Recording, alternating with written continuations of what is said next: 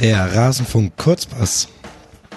Beim Mercedes-Benz Junior Cup, Deutschlands bekanntestem U19-Turnier, spielen die Weltmeister von morgen. Zumindest hofft man das. Wer genau ist das? Das wollen wir jetzt rausfinden in diesem Rasenfunk Kurzpass. Hallo und herzlich willkommen, liebe Hörerinnen und Hörer. Hier spricht ein etwas erkälteter Max Ackab Ost. Ich bitte die Stimmqualität zu entschuldigen. Und ein kleiner Disclaimer vorab. Ich bin beruflich beim Mercedes-Benz Junior Cup schon seit mehreren Jahren eingebunden. Das ist ein U19-Turnier in Sindelfingen, bei dem interessante Mannschaften antreten, auch in diesem Jahr und in der Vergangenheit haben wir hier Spieler gesehen wie Josa Kimmich, Sami Khedira, Manuel Neuer, Mesut Özil und so weiter und so fort. Das heißt, der Mercedes-Benz Junior Cup war häufiger schon ein guter Ort, um kommende Talente zu beobachten. Und das tun wir auch in diesem Jahr und erstmalig soll es also auch eine Rasenfunk geben. Es fließt dafür kein Geld, sollte ich euch aber stören, dass ich das eigentlich hier beruflich gerade mache, dann macht halt jetzt aus. Dann würdet ihr aber eine gar exquisite Runde an bekannten Persönlichkeiten der Fußballblase verpassen. Und zwar zum einen zu meiner Linken bei euch Mono auf den Ohren. Arne Steinberg von fc.com. Servus Arne. Hallo. Außerdem mit dabei Sebastian Rose vom Vertikalpass. Hallo, guten Morgen. Marc Schwitzky von Hertha Base, die ja auch einen Podcast haben. Grüße in die Runde. Alex Feuerherr von Colinas Abend. Guten Morgen. Und Martin Brinkmann von Mirsan Roth und der Mann, der mehr U-Spiele gesehen hat als Hermann Gerland. Guten Morgen. Hallo ihr alle zusammen. Schön, dass das hier klappt. Schauen wir mal, was das für eine Folge wird. Es ist ein Experiment. Es gibt einen Spieler, der bei diesem Turnier alle überragt. Wir müssen dazu sagen, wir haben einen von zwei Turniertagen gesehen und das ist Marc Arne Meyer. Woher kommt dieser Mann und warum ist er jetzt schon so gut? Arne Meyer ist, glaube ich, seit er 15 oder 16 ist, ein ganz heißes Eisen in Berlin. Also ist, seit, ist seitdem schon ein bekannter Name, bei dem alle sagen, also wenn es einer schafft, dann der. Mm, interessant ist, dass Pardada ja bei Hertha als U15-Coach angefangen hat und da diesen berühmten goldenen 99er Jahrgang als erstes betreut hat. Und jetzt kommen diese Talente in den Profibereich, auch mit seinem Sohn, auch mit Julius Kade, der ja. auch einen Profivertrag hat, mit Dennis Smarsch, der ja auch beim Turnier spielt und auch schon in der Europa League im Kader stand, und Arne Meyer ähm, ist ein interessanter Fall deswegen, weil er in seiner Jugendzeit oft verletzt war also er hatte ständig Leistenprobleme und ist deswegen ständig Wochen ausgefallen, okay. konnte keine Saison durchspielen. Man hat sich gefragt, woran es liegt. Und tatsächlich lag es an der Fehlstellung seines Kiefers. Und er hat dann eine Zahnspange bekommen. Krass. Und seitdem nicht eine Beschwerde mehr gehabt. Also da war eine Zahnspange auf jeden Fall äh, etwas sehr Erfolgsversprechendes für ihn. Und die trägt er bis heute und das tut ihm anscheinend gut, denn auch hier beim Turnier und auch in der Bundesliga und Europa League und Co äh, zeigt er ein beeindruckendes Niveau für einen 18-jährigen Jungen. Also äh, in der Bundesliga konnte er sofort auf das Niveau adaptieren. Und hier beim Turnier schwebt er so ein bisschen überein. Das merkt man schon, dass er da deutlich reifer und ja, besser ist ein doofes Wort, glaube ich, aber reifer und äh, ähm, ja, einfach reifer ist und äh, gewisse Szenen einfach viel besser zu lösen weiß als seine noch unerfahrenen Kollegen, die vielleicht auch noch keine Profi-Erfahrung haben. Gibt es da von irgendjemandem hier Widerspruch in der Gruppe? Ich meine, wir hören natürlich auch denjenigen, dem Hertha BSC am Herzen liegt. In der Tat wirkt äh, Arne Meyer auf dem Feld dann schon so, als ob er mit äh, jüngeren, im jüngeren Jahrgang teilweise spielt, wenn man sieht, wie er dann vorne und hinten ist und äh, durchgeht und er wirkt einfach eine Stufe weiter schon als andere stellenweise, ja. Ich finde es auch interessant, dass er mehrere Positionen spielt. Manchmal baut er das Spiel von hinten heraus auf, manchmal ist er der erste Spieler, der den gegnerischen Spielaufbau anläuft und ähm, ja, egal wo er spielt, er hat bisher gute, gute Leistung gezeigt, würde ich sagen wahrscheinlich Spieler des Turniers. Gucken wir mal, wie es der zweite geht bei Hertha in der K.O.-Runde. Es hängt ehrlich gesagt immer viel damit zusammen, ob man ins Finale kommt. Das kann ich schon verraten. Marc, wenn wir schon bei Hertha BSC sind, auf wen müssen wir denn noch in der Zukunft achten, der dir hier gut gefallen hat? Also Dennis Marsch habe ich ja schon angesprochen. Ähm, der Torhüter. Der Torhüter. Ähm, ist U-Nationalkeeper. Ähm, so wie viele bei Hertha tatsächlich. Also Hertha den, hat in so U, U19, U17 hat sehr viele deutsche U-Nationalkeeper. Ähm, Nils Körber ja auch in der U21 beispielsweise auch dabei. Marius Gersbeck war da lange dabei. Und ähm, überzeugt hier als sehr sichere Nummer Nummer eins, hat fantastische Paraden teilweise gezeigt, also schon sehr viele Großchancen vereitelt, ähm, sehr schnell unten, trotz, glaube ich, ziemlich äh, enormer Körpergröße. Also scheint er schon ziemlich agil zu sein als Keeper. Ist ja auch auf so einem kleinen Feld, kriegt man ja oft Schüsse aus kurzer Distanz drauf und dann so einen Reflex zu zeigen, ist schon äh, besonders. Ansonsten haben wir hier zwei Spieler, die halt schon auch neben äh, Arne Meyer Profiverträge haben. Also Julius Kade ähm, mhm. beispielsweise, der durfte, glaube ich, ich denke mal, der hat jetzt so um die 20 Bundesliga-Minuten gespielt und ein paar Europa League-Minuten. Das letzte Saison äh, schon hochgerutscht, ähm, hat auch seinen Profivertrag unterschrieben, ist ein offensiver Mittelfeldspieler, kann aber auch auf den Außen spielen zur Not, ähm, agil, schnell, technisch stark. Ähm, und in seinen zehn Minuten damals gegen Gladbach fand ich ihn auch schon sehr erfrischend, wobei man sowas natürlich nicht überbewerten darf, da ist ja, viel Motivation aber dabei. Aber er ist zumindest aufgefallen und natürlich äh, Paul, Paul Kodadei, äh, der Sohn von unserem Trainer Paul Dardai, der ähm, auch schon Profierfahrung gesammelt hat, der gegen Östersund in der Europa League von Anfang an gespielt hat und da richtig gut gespielt hat, muss man dazu sagen. Also äh, prägende Figur in dem Spiel. Ähm, ich finde sein Passspiel sehr stark. Also seine Pässe kommen meistens gestochen scharf und äh, dennoch äh, gut auf dem Mann. Er ist manchmal noch, glaube ich, zu eindimensional in seinem Spiel, weil er auf dem rechten Flügel spielt und eigentlich immer nach innen ziehen will. So. Aber wenn er das noch ein bisschen variantenreicher, variantenreicher gestalten kann, glaube ich, dass er einer für die Zukunft sein kann, weil er technisch auf einem sehr guten Niveau ist. Klar, Kade und äh, Dade wiegen beide zusammen so viel wie Jerome Boateng, würde ich sagen, aber daran lässt sich ja noch arbeiten und dementsprechend, äh, glaube ich, hat man da drei bis vier Talente, die schon den Sprung schaffen können oder ihn sogar schon geschafft haben. Die Massephase, die kommt noch. Richtig. Alex. Was mich beeindruckt hat, ich bin da jetzt nicht, nicht für die, für die Spieler da, sondern eigentlich für die Schiedsrichter, aber was mich beeindruckt hat, und wir hatten gestern schon kurz drüber gesprochen, ist, dass es offensichtlich bei Hertha BSC so eine Art Patensystem gibt. Also wenn ich es richtig verstanden habe, hat jeder Profi einen Jugendspieler, den er sozusagen so zu betreuen hat, zu, zu coachen hat, zu, zu mentoren hat, wie auch immer man das, mhm. man das nennen will. Sowas kenne ich aus der Schiedsrichterei. Das ist eine ganz interessante Querverbindung. Sowas kenne ich aus dem Kindergarten. ja, ernsthaft. Bei mir im Kindergarten. Das, jetzt müsste man überlegen, was diese drei Personengruppen verbindet. Das wird wahrscheinlich gar nicht so schwierig sein. Dann bei den Schiedsrichtern ist das zumindest bei uns im, im Mittelrhein, im Kreis Köln dann auch so, dass wenn, wenn neue Schiedsrichter ausgebildet werden, gerade wenn sie minderjährig sind, eigentlich nur dann, dann bekommen sie einen erfahrenen Coach zur Seite gestellt, erfahrenen Schiedsrichter zur Seite gestellt, der sie ein bisschen coacht, ein bisschen durch die ersten Spiele führt. Ähm, das System geht dann weiter. Ich habe ja selber zwei sogenannte Mentees, also denen ich quasi als, als Coach, als Mentor diene, die ich so ein bisschen durch die Saison bringe. Und offensichtlich gibt es das aber auf der Basis auch.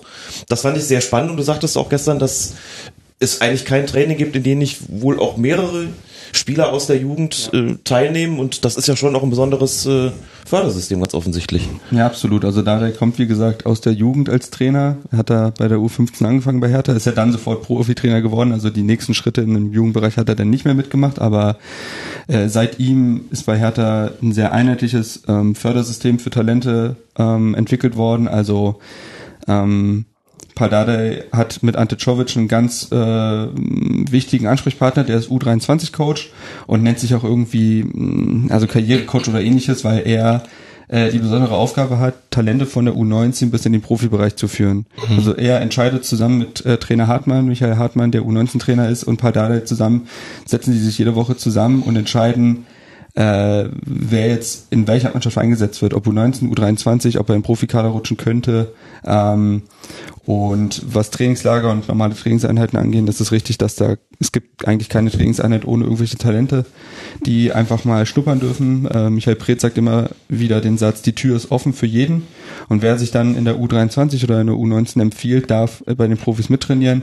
Einige machen das aber auch schon sehr regelmäßig, also ein Julius Kade beispielsweise, mhm. der trainiert ja auch schon durchgängig mit den Profis, aber so empfehlen sie sich halt und die, diese Durchlässigkeit ist bei Hertha, glaube ich, gerade ein Riesenthema und das sieht man ja auch, dass unter Dada in Mittelstädt entdeckt wurde, ein Toruna Riga und jetzt halt der 99er Jahrgang, ähm, das sind, glaube ich, schon Erfolge für jemanden, der jetzt erst ja zwei, zwei, zweieinhalb Jahre Trainer bei Hertha ist und äh, dementsprechend äh, ist das schon sehr erfolgreich besetzt. Mhm.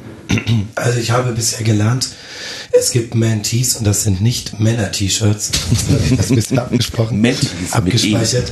Und äh, bei Hertha spricht man über den Jahrgang 99 wie über einen guten Wein. Ja, das kann man so Und die sagen. Durchlässigkeit ist da. Jetzt hat ja gerade der FC Bayern, Martin, viel Geld in die Hand genommen und ist auch ganz, ganz stolz auf sein neues Nachwuchsleistungszentrum. Wie sieht es denn mit der Durchlässigkeit bei den Bayern aus? Und ist dir in dem aktuellen U19-Team jemand aufgefallen? Ja, die Durchlässigkeit wird sich natürlich im Zweifel in der Zukunft zeigen. Es ist, äh, der FC Bayern hat äh, andere Herausforderungen, andere Möglichkeiten als jetzt Hertha.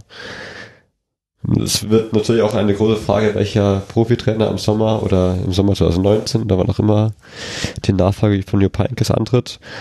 Ähm, Da hätte man einen eigenen Kurzpass zu machen können.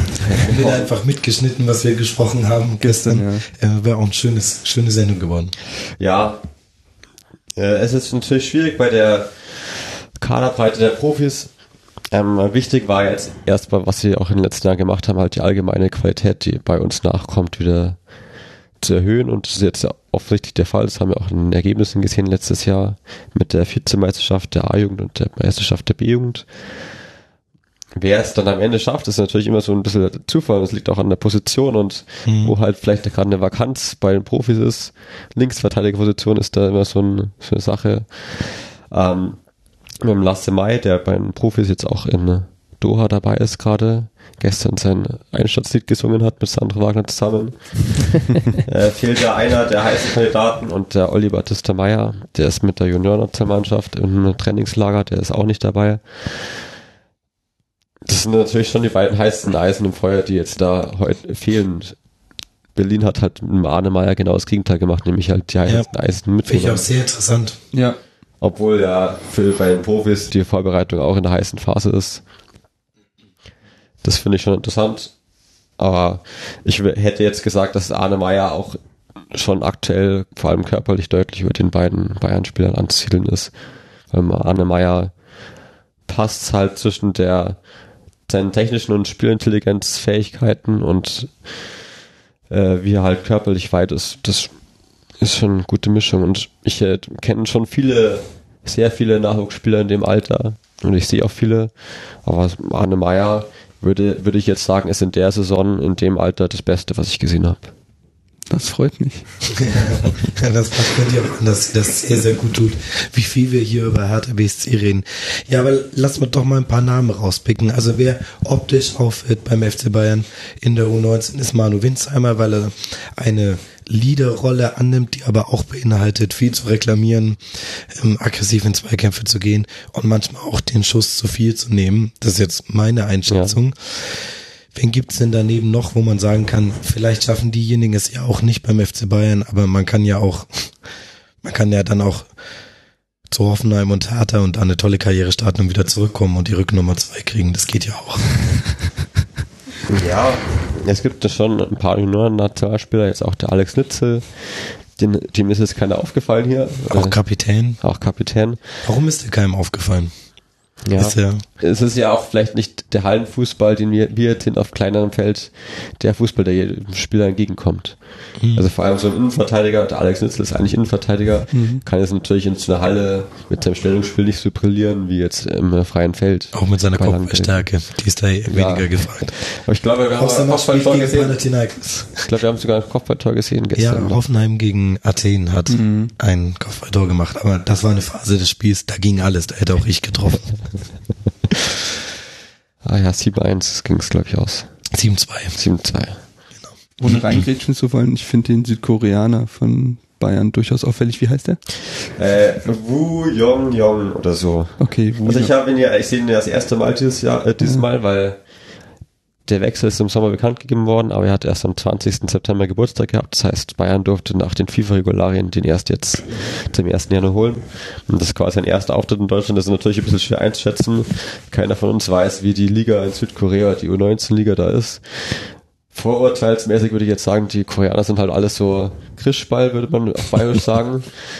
Also körperlich halt, also technisch fein und körperlich vielleicht ist nicht ganz auf europäischem Niveau und das wird natürlich spannend, wie er jetzt mit der europäischen Spielweise, die halt deutlich körperbetont, mhm. vermute ich, vermute ich jetzt mal ist, wie er damit zurechtkommt. Ist das äh, eine Premiere bei den Bayern oder dass den jungen ausländischen Spieler in die eigene Jugend holen oder ist das äh, passiert das häufiger? Mm, es passiert selten. So Südkoreaner, ich glaube, mm, Asiaten haben wir noch gar nicht gehabt. Wir haben mal einen aus Peru gehabt mit 13. Das war aber eher so, das ging von dem sein Berater aus. Und der ist auch irgendwie nach einem halben Jahr unglücklich, sehr unglücklich wieder zurückgegangen nach Peru. Sonst äh, konzentrieren sie sich jetzt schon eher auf das europäische Ausland, wo es ja auch mit den Regularien einfacher ist. Hatten sie nicht irgendeinen Schweden oder einen Skandinavier jetzt in die Jugend geholt? Ja, ja, sie haben äh, Thomas Isherwood vor zwei Jahren mal geholt, den, den Ryan Johansson, der klingt schwedisch, ist aber eigentlich Luxemburger oder kann auch, kann auch für Schweden spielen, das ist so ein mhm. Doppelstaatsbürger. Und den äh, den Alex Timothy Anderson, der spielt aber noch, noch äh, in Norwegen, nein, Schweden, doch Schweden spielt er. In Schweden spielt er noch bis 2019. Den haben sie schon anderthalb Jahre im Voraus quasi gesichert. Ja, ja, okay. Aber er fühlt einmal in die erste Liga, also okay, vielleicht auch, vielleicht auch körperlich für ihn besser mhm. zur Entwicklung, als mhm. jetzt in Deutschland zu spielen. Ja.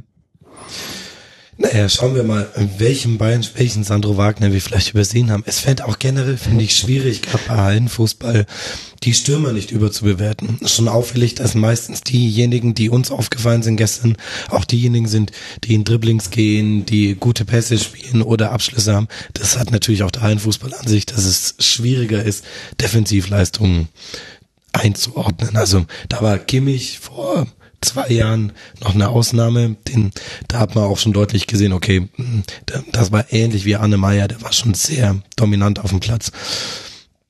Aber ja, das ist so der Bias, den man halt im Hallenfußball hat.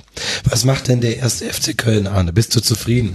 Bist du äh, bisher haben sie sich insgesamt dann doch ganz gut verkauft, nachdem sie einigermaßen schwierig äh, gestartet sind mit zwei Niederlagen. Aber durch die beiden Siege jetzt ähm, hat man sich dann für den zweiten Turniertag in eine relativ gute Position bekommen kann theoretisch sogar noch das Halbfinale erreichen. Äh, welche Bedeutung das jetzt hat, äh, ins Halbfinale zu kommen, möchte ich jetzt auch nicht überbewerten, denn in der Jugendausbildung geht es ja auch nicht immer nur um die Erfolge. Und ähm, ich glaube, da war es dann in der jüngeren Vergangenheit zumindest so, dass aus der Jugend des ersten FC Köln relativ viele Spieler im Seniorenbereich schon Verantwortung übernehmen mussten, aus verschiedenen Gründen, Verletzungen, äh, Krankheiten äh, Profikader.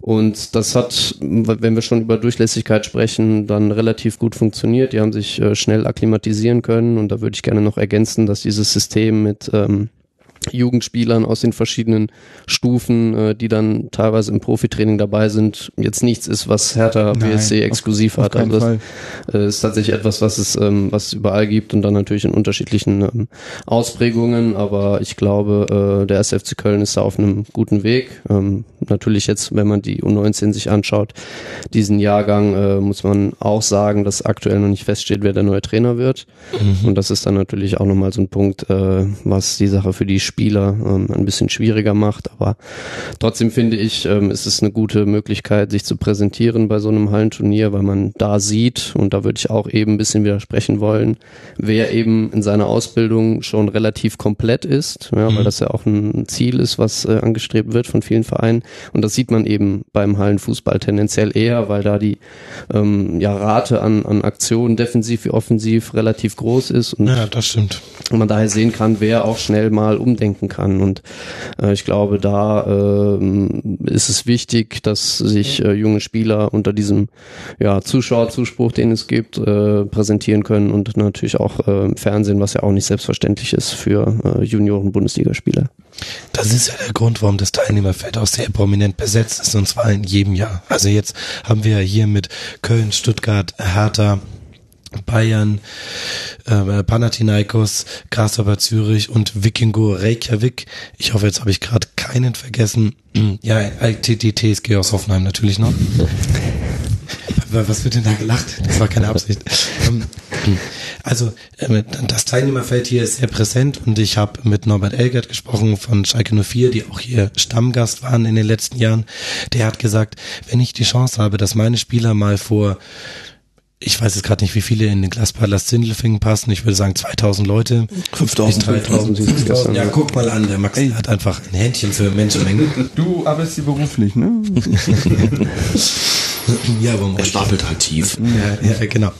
Ähm, wenn ich die Chance habe, denen die Erfahrung zu geben, dass die zwei Tage mal vor so einer Masse an Leuten spielen, vor allem jetzt am, am, am Finaltag, wo es dann auch ein bisschen aufgeheizter wird, dann, dann muss man das eigentlich wahrnehmen als Trainer. Und dann sieht man auch, wie, wie Spieler mit dem Druck umgehen. Ich finde, das hat man auch im, in der Auseinandersetzung mit den Schiedsrichtern, so, über die wir gleich noch sprechen wollen, auch gesehen, wie unterschiedlich da der Frust abgebaut wird bei den Spielern. Also das stimmt schon.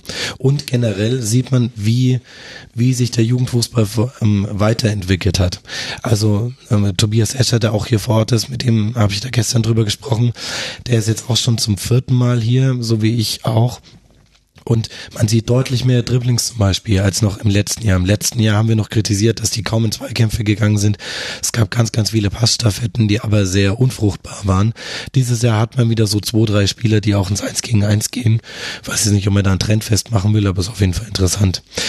So wichtig an dieser Folge ist ja, dass wir möglichst viele Namen droppen, mhm. damit mhm. ich, wenn der, ja, derjenige, nicht diejenige, derjenige dann Weltmeister wird, dass ich dann nur diesen einen Schnipsel rausnehmen kann und sagen kann, im Rasenfunk wusstet ihr es schon immer. Deswegen, Arne, musst du jetzt noch ein paar Namen sagen. Wer ist denn gut beim FC? Und ich jetzt die ganze, davor. Ich, ja, ich wollte die ganze Karte jetzt vorlesen, tatsächlich, nee, aber äh, ich tue mir da auch schwer, jetzt äh, jedem einen rauszunehmen, denn man hat natürlich dann die, äh, den Reflex, sich die Spieler auszusuchen, die für spektakuläre Aktionen stehen, die viele ja, Tore das, schießen. Meinte, ja. Und ähm, da gab es ja beim 1. FC Köln jetzt beispielsweise gestern dieses Fallrückzieher-Tor, da will ich jetzt auch gar nicht näher drauf eingehen, äh, aber bei mir ist es so, dass mir von seiner Art her Fußball zu spielen Marvin Rüttmüller sehr gut gefällt, ist auch als Kapitän unterwegs, weil man bei ihm eben schon merkt, dass er sich auch um seine Mitspieler kümmert, ja, und weniger um sich selbst. Er versucht zu pushen, er versucht ähm, seine Mitspieler zu stellen und da sieht man dann schon auch, und das ist auch bei Arne Meyer der Fall, äh, wie weit ein Spieler ist, wenn er eben schon sich dann um die Belange der Mannschaft kümmern kann nebenbei und da ist er mir positiv aufgefallen, äh, dass äh, er ein gesundes Maß an Aggressivität und Ehrgeiz mitbringt, ist sicherlich auch nicht schädlich. Und ähm, die Spiele, die ich von dem äh, jetzigen Jahrgang auch äh, in der A-Union Bundesliga gesehen habe, die haben mich da auch jetzt so ein bisschen darin bestätigt, dass er auf einem guten Weg ist, auf jeden Fall, was das angeht. Dann war Hottmann auch nicht so schlecht, fand ich. Nicht nur, weil er ein recht spektakuläres Tor erzielt hat, ausgerechnet gegen den FC Bayern. Solche Geschichten schreibt ausschließlich der Fußball. Den fand ich noch ganz gut. Aber der spielt, der spielt beim, beim VfB. Ah. ja, na klar. Das war eine Überleitung bei Surprise. Ja, Wahnsinn. Aber schön, wie du ihn hast ausreden lassen und dann. Sehr gut. Womit wir beim VfB Stuttgart gekommen sind, über den wollte ich jetzt natürlich als nächstes sprechen. Meine Güte, so eine Erkältung macht sich doch ein bisschen bemerkbar. Der VfB Sebastian, komischerweise immer mit dabei bei diesem Turnier hier in Sindelfingen. Man weiß nicht so genau warum. Zum 28. Mal findet der Mercedes-Benz Junior Cup statt. Ich glaube, zum 27. Mal ist der VfB dabei. Und wir zwei haben jetzt ja auch schon ein paar Turniere hier gesehen. Und der VfB hat immer so eine Sonderrolle, weil viele Fans in der Halle für den VfB sind, vor allem am Finaltag. Gestern war es noch ein bisschen enttäuschend. Aber auch, weil der VfB ja eine gute Jugendarbeit hat. Und das hat man hier immer wieder auch am Junior Cup gesehen. Deswegen gewinnt der VfB auch recht häufig dieses Turnier. Wer ist dir denn in diesem Jahr aufgefallen? Auf wen können wir uns denn bei Bayern nächstes Jahr freuen? Beim VfB meinst du? Nein, ich meinte beim Ach so, du meinst dann. Ah, okay. Ähm, ja, ich bin erstmal ein bisschen neidisch, wenn ich eure Spielerbogen von euren Clubs gesehen habe, wo da hinter den Namen ganz oft irgendwie stand äh, DFB-Auswahl. Ähm, das, das gibt beim VfB ähm, aktuell nicht. Und die Durchlässigkeit, die wir jetzt schon öfter angesprochen haben, die ähm, ist beim VfB meiner Meinung nach gerade relativ gering, weil wir hatten in der mhm. vergangenen Saison äh, oder in der Hinrunde gab es, glaube ich, einen U23-Spieler, der für den VfB ein paar Minuten in der Bundes äh, im DFB-Pokal gespielt hat. Das war Pascal Breyer, der ist jetzt zu Rostock gewechselt. Ähm, und der Nikolas Sesser sitzt, ist häufiger im Kader, schafft es aber irgendwie da nie ähm, ins Spiel. Und die große Diskussion in Stuttgart ist ja gerade, ob die ähm, U23 abgeschafft wird. Ähm, und ich glaube, wir haben hier in Sindelfingen vor zwei Jahren Berker Ötschan gesehen ja. und das war so der letzte, wo man, den man angesehen hat, der kann das wirklich packen ähm, und der es dann auch geschafft hat jetzt halt in die in die ähm, Ligamannschaft, in die erste Mannschaft. Jetzt gestern fand ich war es eine gute Mannschaftsleistung. Ähm, jetzt wenn man einen rausnehmen will, wäre es natürlich dann der Torwart, der Jerome Weisheit, weil er das erste Tor des äh, Turniers für den VfB erzielt hat, ähm, was ja dann auch was ganz Besonderes ist. Aber das war doch ein Pass, der wollte doch gar nicht schießen. Er war schon sehr platziert, oder? Findest du? Er hat auch so überhaupt nicht drauf reagiert. Na gut, ähm, da die Hörerinnen und Hörer das sehr wahrscheinlich nicht mitbekommen haben, wollen wir uns da nicht in Details verstricken. Genau, und wer jetzt noch auffällig war auf jeden Fall, ich weiß jetzt nur nicht, ob er einfach nur auffällig war oder ob er auch gut auffällig war, also ist nicht negativ aufgefallen, ähm, der Benjamin ähm, Hacic, der von Bayern letztes Jahr kam, der ist sehr präsent ähm, auf, dem, auf dem Platz. Mit dem nächsten Weltmeister wird es für ihn aber schwierig, denke ich, weil er Bosnien, aus Bosnien-Herzegowina kommt. Also das halte ich für, für fraglich dann, ob er da ähm, Weltmeister wird, je, wie gut er auch sein mag. Alles sind so die zwei, die mir ein bisschen ähm, aufgefallen sind. Und natürlich dann der Erik Hottmann durch sein äh, Wahnsinnstor gegen, gegen die Bayern halt. Ne? Ja, das muss man mir jetzt immer reindrücken, oder? ja, nach dem, nach dem 17. Spieltag in der Bundesliga war das so ein kleines bisschen, kleines bisschen Genugtuung. Ja, aber das, das war ja schon interessant zu sehen. Die Bayern waren nicht, nicht Reykjavik, nicht Panathinaikos, sondern die Bayern waren das Team, wo man am meisten physischen Verfall gesehen hat im Verlauf dieses ersten Turniertags. Wahnsinnig krass abgebaut nach hinten raus. Das ist ja jetzt aber nichts, was man schon beobachten konnte in der Junioren-Bundesliga. Ja, allgemein gefällt mir die Entwicklung von der A-Jugend nicht so gut. Der Trainer oder auch die Öffentlichkeit hat es am Ende ein bisschen drauf geschoben, dass natürlich die Jugend, Jugendspieler mit dem, mit der Belastung, die haben ja auch Youth League gespielt unter der Woche sechsmal. Ja. Und äh, zwei Spieler waren auch bei der Weltmeisterschaft in Indien im Oktober über vier Wochen. Da haben sie ein bisschen auf die, diese Belastung geschoben. Das war mir aber zu billig. Ich denke, dass wir keine gute Entwicklung in Sachen äh, Taktik äh, machen, dass die, die Spieler werden eigentlich schlechter. Wir haben gegen Abstiegskandidaten wie Wien Wiesbaden oder Karlsruhe nicht gewonnen. Doch, gegen Wien Wiesbaden haben wir sogar gewonnen, aber recht glücklich vor, kurz vor Schluss. Ja, das gefällt mir eigentlich nicht.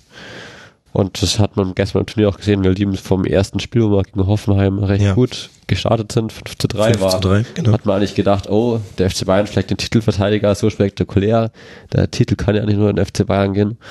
Und dann war das zweite Spiel gegen Köln schon bescheiden, würde ich sagen. Und dann gegen Panathinaikos haben sie halt verdient verloren. Leider. Aber das war, fand ich, ein emotionaler Höhepunkt dieses Turniertags, weil man gesehen hat, was es für die Panathinaikos-Spieler bedeutet hat, gegen den FC Bayern zu gewinnen. Vorher haben sie noch 2 zu 7 gegen Hoffenheim verloren und körpersprachlich war da wenig Gegenwehr zu erkennen. Den hat die ein bisschen genervt, aber war denen auch egal. Aber gegen Bayern sind die mit so einem Feuer in das Spiel gegangen.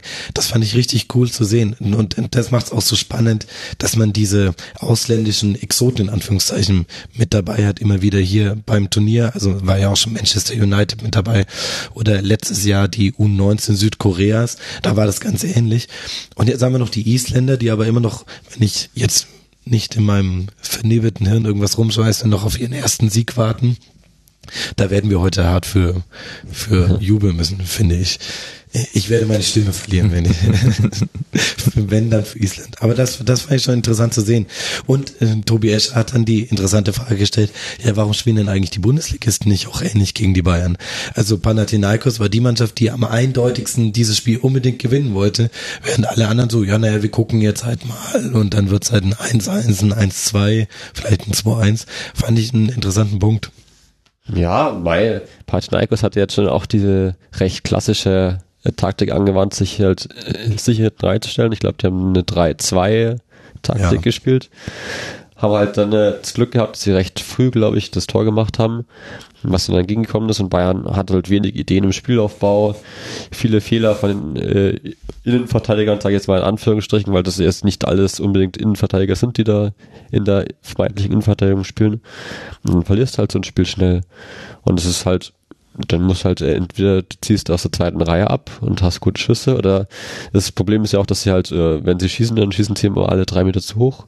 Das ist, glaube ich, allgemein ein Problem beim Turnier, dass keiner versteht, dass man flach schießen muss in der Halle, weil die Tore sind auch nicht so hoch und musst du, du musst eigentlich unten links oder unten rechts immer treffen, weil die Torhüter da den äh, weitesten Weg eigentlich haben, mit ihrer Hand hinzukommen. Ja, das stimmt.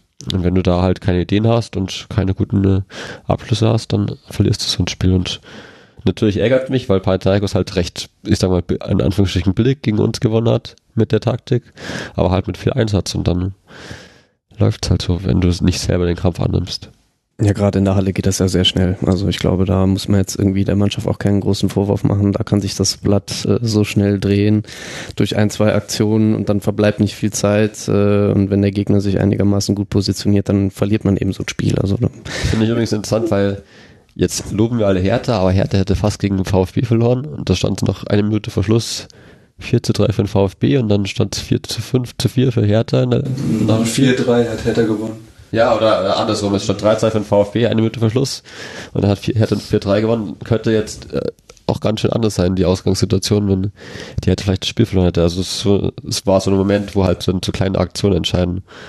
Stimmt, aber trotzdem sehe ich die Hertha noch am konstantesten ja, bisher, also was die bisherigen Leistungen angeht. Ja, vor allem die haben auch so eine Abgeklärtheit. Also in der Halle geht es auch viel um Emotionen, finde ich, oder man man bekommt die Emotionen näher mit, weil es auch so, ähm, also in der letzten Spielminute wirft nochmal DJ Ralf oder nee, DJ Alex war es.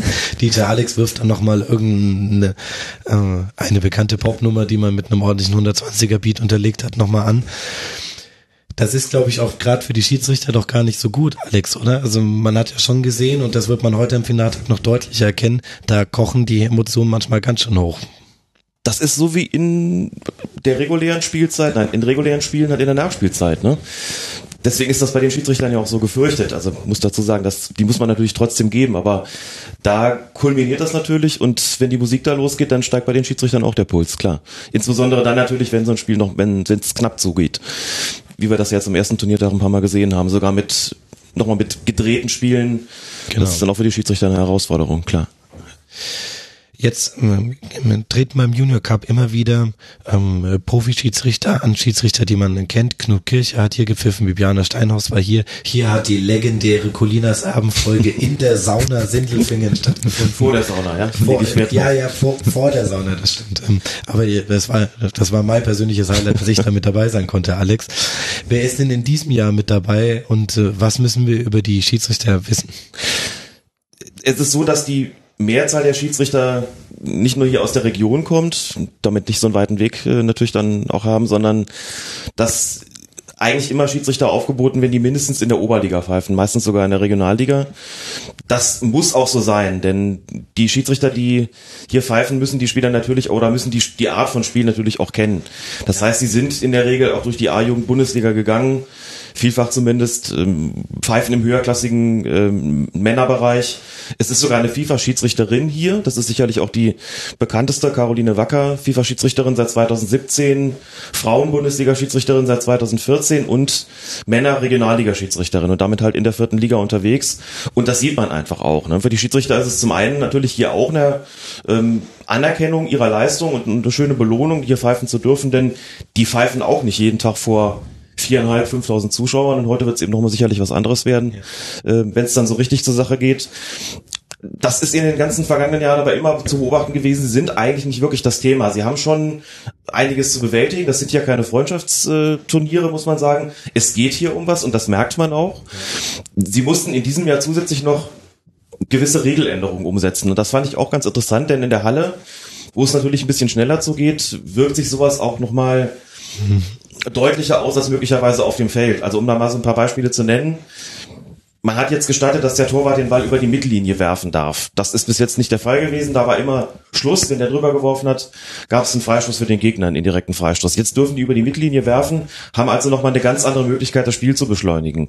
Oder eine Regelung, die aus dem Futsal mit rübergebracht worden ist. Es gibt einen Freistoß und wenn der nicht innerhalb von vier Sekunden ausgeführt ist, dann kriegt den Freistoß der Gegner das ist ja eine völlig ungewöhnliche Sache, die gibt's so auf dem Feld natürlich nicht. Und auch das beschleunigt das Spiel natürlich. Mhm. Und wenn sich ein Spiel beschleunigt, hast du als Schiedsrichter oder Schiedsrichterin auch nochmal eine ganz andere Herausforderung natürlich, denn da musst du wesentlich schneller reagieren. Und es kam ja auch schon in einigen Spielen zum Schluss hin oder sogar nach dem Abpfiff zu ich will jetzt nicht sagen unschönen Szenen, das wäre jetzt ein bisschen übertrieben, aber schon so kleineren, zu kleineren Scharmützeln zwischen Spielern, da wo man dann schon merkte, so das äh, ist emotional kocht's ja schon ganz schön hoch und ich bin gespannt, wie das heute wird.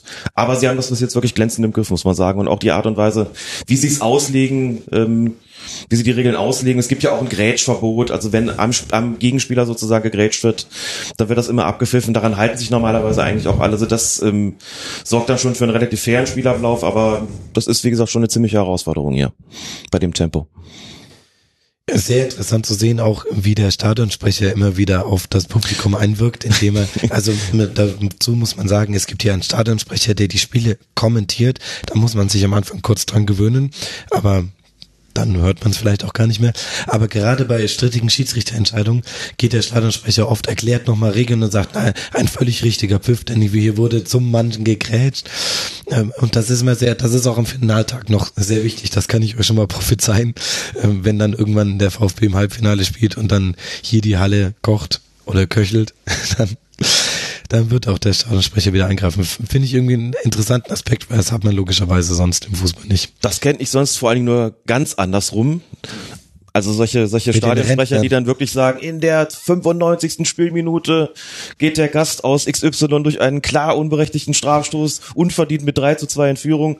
Alles schon selber auch gehabt, muss ich sagen, wo er dann da steht. Da die Zuschauer nochmal so richtig dann, dann äh, angeheizt werden und dass es mal andersrum läuft, dass jemand, wie du schon gesagt hast, nicht nur für den Schiedsrichter Partei ergreift, sondern eben sehr, also echt sehr, sehr cool auch erklärt, ist auch völlig zu Recht abgepfiffen oder aus diesen und jenen Gründen auch nochmal vielleicht die Hallenregeln immer mal wieder anspricht, denn das kennt halt auch einfach nicht jeder, der hier zuschaut. Ne? Das weiß nicht, was da passiert und äh, was letztes Jahr äh, ist doch noch abgepfiffen worden, wenn der Ball über die Mittellinie geht, sieht er das denn nicht und dann muss man halt was erklären. Und da sieht man aber natürlich auch, wie Stadionsprecher oder Hallensprecher, auch wenn der jetzt eben einen stärker kommentierenden Charakter hat und nicht keine reine Moderationsfunktion, äh, wie sehr sie natürlich auch die Gemüter beruhigen können und wie wichtig ihre Rolle ist. Aber das nur so am Rande, ja. Ja, das ist ein lustiges Kuriosum dieses Junior Cups. Ja, ich äh, würde da nur mal eine Frage in den Raum werfen und zwar äh, ist es halt so, dass äh, im Vergleich zum letzten Jahr dann mehrere Elemente aus dem Futsal tatsächlich in das Regelwerk übernommen wurden. Äh, seht ihr das denn, dass man jetzt so langsam die Öffentlichkeit und auch die Spieler dafür bewusst macht, dass man irgendwie schon dann komplett zum Fuß, äh, Futsal übergeht oder soll es so dieses Hybrid aus Hallenfußball, Futsal und normalem Fußball bleiben? Da bin ich selber gespannt. Also ich sag mal kurz was zum Regeltechnischen. Es ist eigentlich von Seiten des DFB ausdrücklich erwünscht und eigentlich sogar vorgesehen, dass Hallenturniere, die in Deutschland aus, ausgetragen werden, nach Futsalregeln gespielt werden. Ist aber nicht der Fall. Es ist aber nicht der Fall. Du hast es Hybridlösung genannt, das finde ich ein sehr schönes Wort dafür.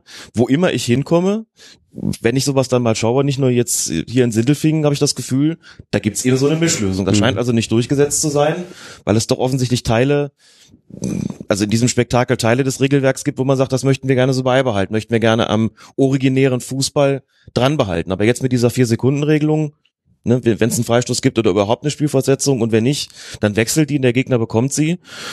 Das sorgt für mehr Tempo. Also da habe ich auch schon Stimmen jetzt gehört, die äh, gesagt haben, das müsste man auf dem großen Feld auch mal machen. Ja, da gehört die ganze Zeit Schinderei auf. Keine Freistoß, keine vier Sekunden, aber vielleicht dann zehn Sekunden oder sowas und dann, dann läuft das schon. Also eigentlich ist es von, ist es DFB-seitig ausdrücklich erwünscht, dass das komplett umgestellt wird möglicherweise, wenn das jetzt bei dem Turnier der Fall ist, äh, ist das ein Schritt auch, dass es grundsätzlich eher in diese Richtung geht, ja. Ja, ich hoffe es, denn äh, du hast es eben angesprochen, das Element aus dem großen Fußball draußen äh, zu übernehmen hat drin, ist natürlich der Fall, aber was bringt dann die Bande? Und äh, ich bin persönlich großer Verfechter von, von Futsal und ich würde mich freuen, wenn das dann auch bei solch äh, prominenten und öffentlich äh, wichtigen Turnieren der Fall ist, dass man dann wirklich die Leute für Futsal sensibilisiert und das dann eben auch den, den jungen Spielern gleich mit an die Hand gibt, sodass das dann in absehbarer Zeit vielleicht zum Standard wird. Denn Futsal hat sich ja in anderen Ländern äh, nicht nur in Europa durchgesetzt. Und den Hallenfußball, wie es ihn in Deutschland gibt, den gibt es ja sonst eigentlich fast nirgendwo. Und ich störe mich halt immer sehr an diesen Szenen, wo dann äh, einer an der Bande steht und irgendwie den Fuß auf dem Ball hat und einer kommt irgendwie dann von hinten versucht zu stochern. Äh, das hat für mich nichts mit Fußball zu tun. Dann. Das ist eine andere Sportart. Ja, kann ich bestätigen. Ich habe immer noch hier einen blauen Fleck, aber da hat gestern der Schiedsrichter vorher entschieden. Das wäre ein fairer Zweikampf gewesen. Da hätte ich mir einen Eingrafen aus Köln erwünscht. Also einen von jemand anders aus Köln. Aber gut, das ist ein anderes Thema. Wollen wir doch mal über den Strafstoß reden, Max, den du verursacht hast? Nee, wollen wir nicht drüber reden. Den kann man, Der deine Mannschaft um den einzigen ja, gewinnt. den, Ja. den kann man schon geben. Meine Mannschaft hat mich aber so auf eine Unterzahlsituation geschickt in der Defensive, dass sich da meine Mannschaft nicht beschweren hat. Das kann ich bestätigen. dass es dann diesen Strafstoß gab. Äh, Ich glaube, dass die Regeländerungen weniger mit Futsal zu tun haben, als mit, ähm, wie das Turnier im letzten Jahr gelaufen ist. Das ähm, kannst du jetzt logischerweise nicht wissen, aber im letzten Jahr gab es viel, viel mehr unentschieden Spiele. Es sind weniger Tore gefallen und äh, vor allem haben die Spieler dieses, äh, der Torhüter darf nicht über die Mittellinie passen. Äh, Das haben die nicht gerafft gekriegt. Auch noch am zweiten Turniertag wurde das immer wieder abgepfiffen. Und vor allem diese Regeländerung ist es, glaube ich, die das, die jetzt zu mehr Toren führt, weil deswegen, es gibt jetzt ganz viele weite Abwürfe. Es gibt immer einen Stürmer, der weit vorne postiert ist, meistens in den Ecken. Ähm, und ich glaube, das hat weniger mit Futsal zu tun, als damit, dass man im letzten Jahr ähm, gesehen hat, dass im Vergleich zu den Vorjahren es ein bisschen weniger spannend war, ein bisschen weniger torreich. Natürlich willst du hier die Tore sehen. Ähm, ich glaube, deswegen kommen die Regeländerungen zustande. Aber im Futsal haben sie sich ja auch trotzdem durchgesetzt. Ne? Also es ist ja dann auch so, dass da trotzdem großer Spielfluss herrscht, äh, auch trotz der Tatsache, dass es keine Bande gibt, sondern der Ball, wenn er ins Ausgeht, dann schnell reingespielt werden muss. Ähm, ja, ich bin gespannt, wie dann äh, nächsten Jahr die Entwicklung der Regeln aussieht hier. Vielleicht ist ja dann die Bande weg. Aber das, ist- dann sind auch ganz viele Sponsorenbanden weg. Also Ich komme nur über den Fußball. Alles andere, das sollen andere Leute kennen. Ja, wir nehmen das mal mit. Schauen wir, wie das im nächsten Jahr aussieht. Haben wir denn bei den Mannschaften Panathinaikos, Hoffenheim und Reykjavik noch irgendjemanden übersehen? Ist euch da noch jemand ins Auge gesprungen? Der Fallzurückziehermann von Panathinaikos. Ich nenne den Fallrückziehermann. Die, die Nummer 11. Genau. Ja, aber ansonsten, also in der Vergangenheit hatte man hier Marcus Rashford mit United und so weiter. Also es gab auch immer wieder internationale, in Anführungszeichen, Stars oder Spieler, die dann den, den Durchbruch geschafft haben. Hat sie jetzt in diesem Jahr Ich oder denke, auch mit dass in diesem Jahr die ausländischen Mannschaften vom rein fußballerischen schon äh, den Deutschen unterlegen sind. Hatte ich jetzt den, hatte ich find den, so- hatte so ich den stark gar Eindruck. nicht. Bis auf Panathinaikos und Reykjavik. Die einen versuchen es über Körperlichkeit zu lösen, die andere m, freuen sich vor allem, dass sie hier sein dürfen. ähm, also ich finde, dass Grasshopper Zürich zum Beispiel eigentlich schon das ganz ansehnlich macht. Ja, Mhm. und Ja, da ist auch ein Spieler dabei, ist David Chesser, glaube ich, der gestern relativ viele Tore geschossen hat, der mir ganz gut gefallen hat, der so ein typischer Hallenspieler auch war. Ähm, wie der sich jetzt draußen anstellt, kann ich natürlich nicht beurteilen, aber der ist mir positiv in Erinnerung geblieben. ich glaube, der hat vier, fünf Tore gemacht. Mhm. Abschließendes Fazit, wie hat euch jetzt zumindest der erste Turniertag Junior Cup gefallen?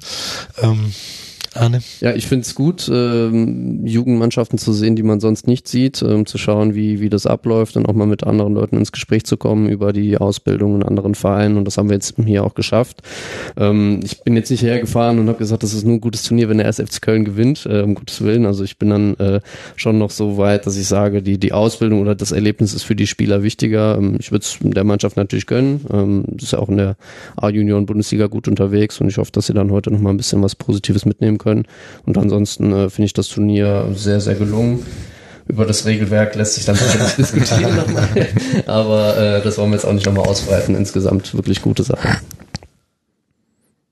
Äh, geht mir ähnlich. Also ich finde es auch sehr erfreulich im Vergleich zum letzten Jahr und zum vorletzten Jahr, dass, wie du schon ansprachst, es fallen mehr Tore. Es scheint ein bisschen mehr Feuer drin zu sein. Also die Schiedsrichter haben mehr zu tun, klar, weil der Ja.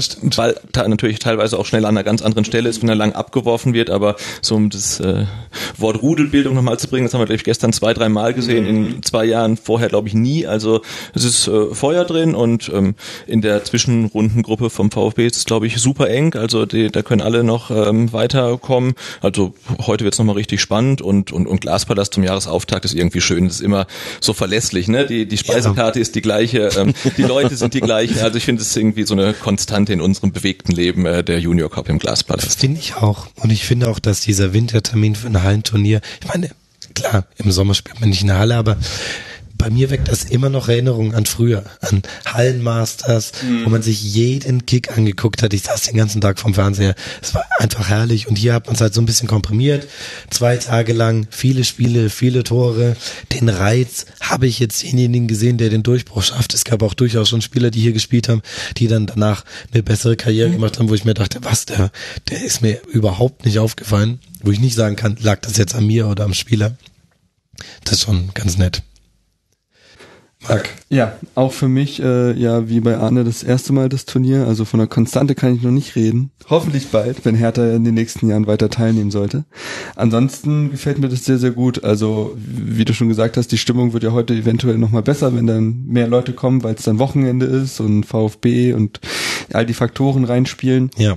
Ansonsten, äh, wie schon gesagt wurde, dass man sich auch mal Jugendspieler wirklich angucken kann, denn äh, wenn man nicht Martin heißt, dann äh, ist der Fokus manchmal nicht so da und dann äh, weiß man, dass äh, Spieler XY ein Talent sein soll, kann es aber nicht selber beurteilen und hier hat man das auch, hat man das auf äh, sehr engem Rahmen mit vielen Spielen, vielen Aktionen und kann ihn bewerten. Das gefällt mir sehr gut.